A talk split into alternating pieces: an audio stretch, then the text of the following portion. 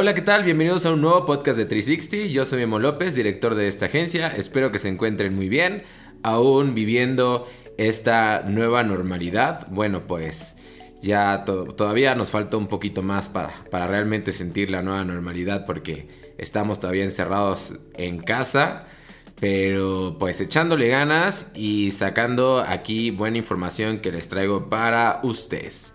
Como saben, en estos tiempos ha sido bastante difícil porque nos hemos estado dando cuenta de las y de, todo lo malo que está pasando en este mundo referente al clasismo, referente a, temas racistas, eh, homofóbicos, etcétera que han recurrido a Internet para alzar la voz y poder dar a conocer eh, la posición en la que se encuentran todas las personas que se, que, se, que se ven afectadas día con día por estos eh, actos que no deberían de existir eh, en nuestro mundo, en nuestro día a día.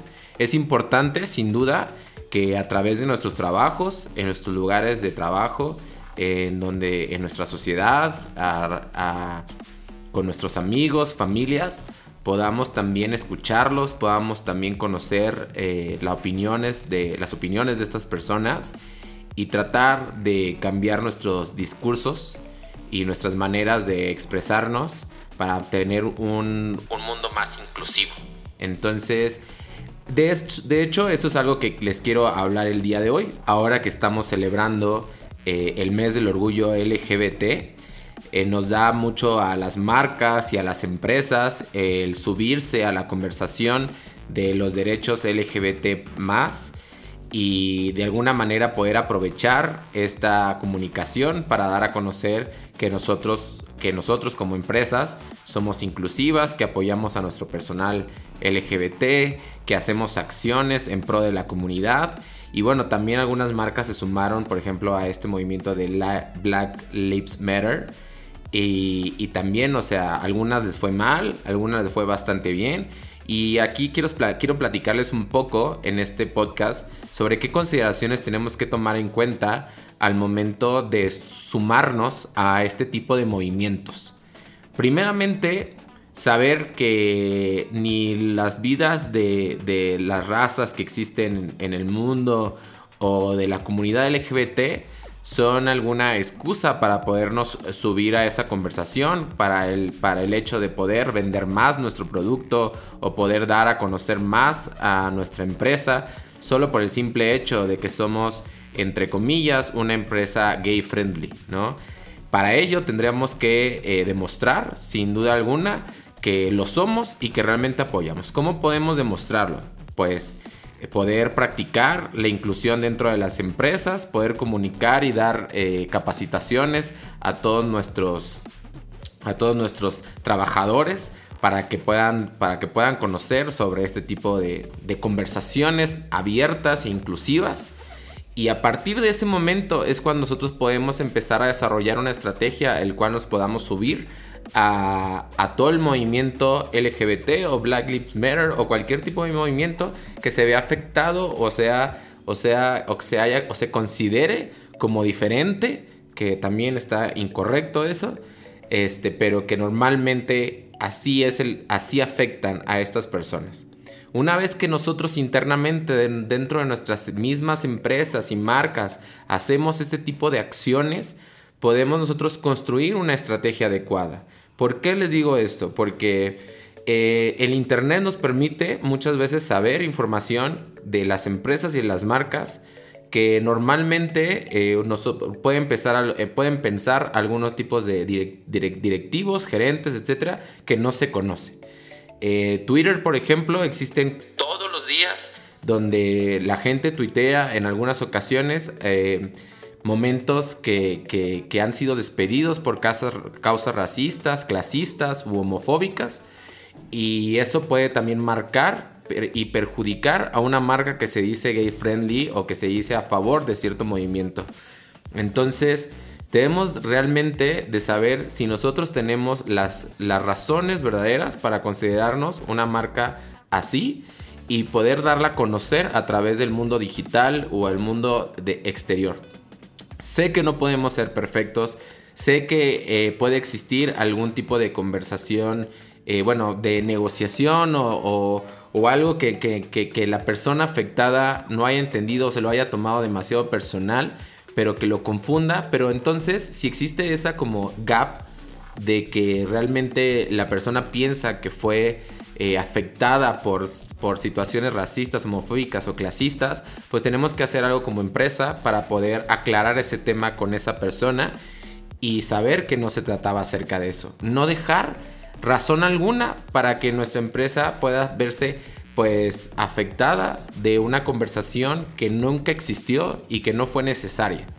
De todo lo contrario, si hubo realmente razones que, que que, en el cual tu empresa realmente sí fue racista, clasista o homofóbica, pues de verdad hay que hacer muchísimo trabajo desde adentro antes de decir que eres una empresa que apoya a ciertos movimientos. Una vez si tú ya hiciste todo ese trabajo interno, recuérdenlo, interno, ahora sí podemos sentarnos con nuestro equipo de marketing, con agencias, que también hay que ver que estas mismas agencias tengan estas filosofías de, conversaciones amplias e inclusivas para poder, este, para poder integrarlas dentro de la comunicación de, de nuestra empresa y de nuestra marca. Saber que también esos, esas personas que nos van a apoyar realmente creen en, estos movimientos y creen en, este discurso que queremos dar como empresas y como marcas. Una vez que esto exista y que exista esta relación, podemos dar avance a una idea creativa, a un fundamento en el cual podamos decir, ¿sabes qué? Por esta razón es que lo estamos haciendo. La verdad y sinceramente no basta con el simple hecho de, que, de cambiar tu, tu avatar de Facebook o de Twitter o de Instagram a que sea multicolor o que sea de otro color o que simplemente diga algún, este, algún mensaje, promovimiento tiene que haber alguna razón por la cual hay que apoyar. Si bien la visibilidad siempre es importante, siempre es importante, si ya estás hablando de eso, piensa más grande, piensa que, que, tú puedes lograr algo hacia este tipo de movimientos, hacia este tipo de comunidades, que los puedes apoyar. ¿De qué manera? Quizás tú diciendo que dentro de tu empresa te encuentras apoyando eso y no solamente los valores que existan que dentro de la empresa, sino esos valores también se transmiten hacia las familias y hasta los, los, amigos, que esos valores que se te, que, se te inculcan, inculcan dentro de la empresa también se reflejan por el personal, por los trabajadores, también se reflejan en el exterior de la empresa y no solamente sucede dentro, porque muchas veces a los empleados se les considera que se tienen que portar de cierta manera dentro de la organización, pero también es importante que, hay que inculcar estos valores para que también se comporten de esa manera fuera de la, de la, empresa, ¿no? Que es también muy importante y muchas veces ha sucedido que casos lamentables en el que te dicen, oye, si tú te crees una empresa, en este caso gay friendly, o sea, ¿por qué permites que tus empleados, como cierto, cierta persona, dijo esto en un video, dijo aquello en, en, una conversación, que está grabado y que está público? Entonces hay que checar ese tipo de temas y hay que trabajar mucho internamente para poder una vez ya dar el paso firme a que públicamente demostrar que verdaderamente eres una empresa que apoya ciertos movimientos como son eh, el LGBT en este caso que los se celebra ya este fin de semana aquí en Ciudad de México y eh, que será una marcha virtual LGBT que estará muy interesante. Desafortunadamente por el COVID pues se tuvo que mover a todo este tipo de cosas.